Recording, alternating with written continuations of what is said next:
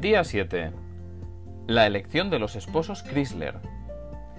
El Espíritu del Señor está sobre mí, por cuanto me ha ungido para dar buenas nuevas a los pobres, me ha enviado a sanar a los quebrantados de corazón, a pregonar libertad a los cautivos y vista a los ciegos, a poner en libertad a los oprimidos. Lucas 4:18. Los esposos Christian y Lois Chrysler habían establecido su campamento en las montañas Brooks del norte de Alaska, con el fin de estudiar la vida de los caribús o renos. Cierto día les llevaron cinco lobeznos para que los criaran.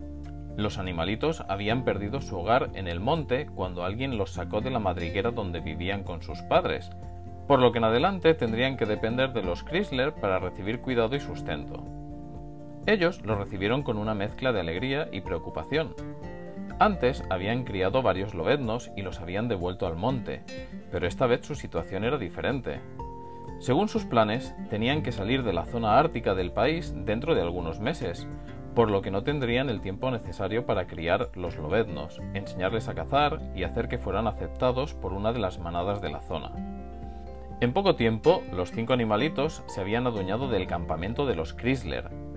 Les dieron los siguientes nombres: Alatna, Ártico, Barrow, Kilik y Tundra. Corría el mes de junio. Para octubre el avión aterrizaría en el lago helado para recoger a los esposos Chrysler, que sentían gran preocupación por no saber qué hacer con los lobeznos. Los lobos recorrían la zona ártica en completa libertad y en estado salvaje.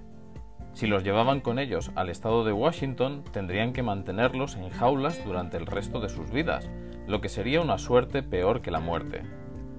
Finalmente, se pusieron de acuerdo en que tendrían que matar a los cinco lobos, porque pensaron que dadas las circunstancias, esa era la forma más misericordiosa en que podrían proceder.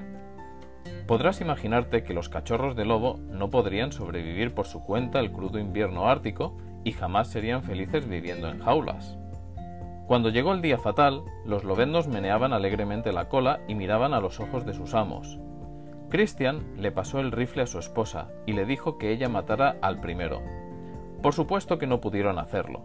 Finalmente decidieron llevarlos a Washington, aunque sabían que tendrían que dedicar varios años a criarlos y entrenarlos. Decidieron proveer un lugar donde esas hermosas criaturas pudieran vivir en estado natural y con libertad.